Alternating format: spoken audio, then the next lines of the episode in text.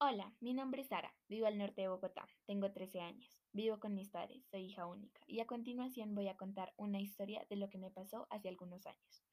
Antes me sentía sola todo el tiempo, mis padres solo trabajaban y a pesar de que nunca nos faltó nada a nivel económico, no tenía amigos y mis padres nunca estaban conmigo. Mi única compañía era mi niñera María y mi perro Boch. Cierto día me senté en el computador para jugar en línea y me encontré con una página de documentales.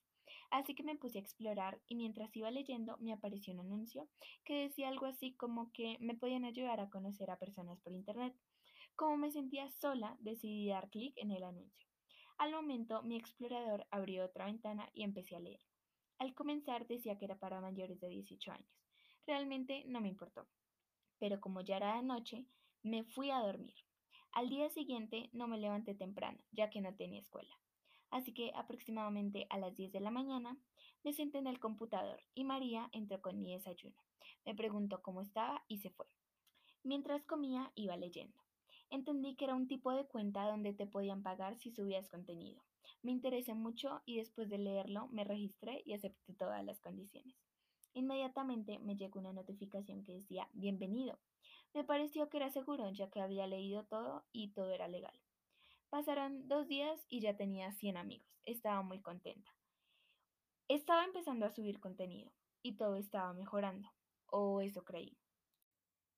Al pasar el tiempo me llegaban solicitudes de personas muy extrañas. No le di mucha importancia, pero un día María estaba limpiando mi habitación y mi computadora estaba encendida, así que pudo ver lo que estaba. Al verlo me llamó y me dijo que tenía que tener mucho cuidado con esto. Yo le dije, ok, sin mucha importancia. Sin embargo, pasado el tiempo, empecé a notar que mi nombre de usuario cambiaba. Después me di cuenta que me habían hackeado, así que cerré la cuenta y decidí no evadir más el problema y hablar con mis padres, explicarles lo que realmente sentía. Dos semanas después decidí hablar con ellos. Su respuesta me alegró bastante, ya que me dijeron que iban a intentar estar más tiempo conmigo y compartir más. Al día de hoy sí lo hacen, o por lo menos lo intentan. Estoy muy feliz.